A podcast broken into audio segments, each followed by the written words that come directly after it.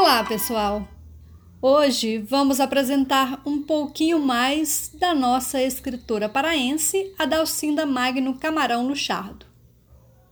Adalcinda Camarão foi uma das primeiras mulheres a preencher vagas em academias literárias no Brasil. Em 1949, no dia 7 de agosto, Adalcinda foi eleita para ocupar a cadeira de número 17 na Academia Paraense de Letras.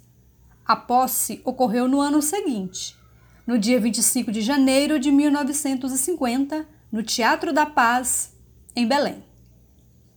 O poema que nós trazemos hoje é Sortilégio e será apresentado por Daiane Gomes, estudante do curso de Letras do Instituto de Estudos do Xingu, Unifespa, e pesquisadora do Grupo de Estudos e Pesquisas Escritoras Paraenses, o GEPEPS. Sortilégio. Há um pensamento chorando dentro da noite erma. Há um pensamento virgem, solitário, apalpando a floresta, roçando no rio largo, por onde boia em cada estirão o sortilégio da mãe d'água.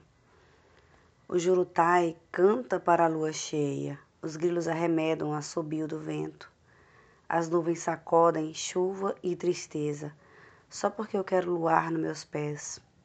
E vem lá de dentro da mata, lá de onde eu não sei como está, a voz rouca do silêncio amazônico, consolando as umbalbeiras perdidas que a trovoada vergou.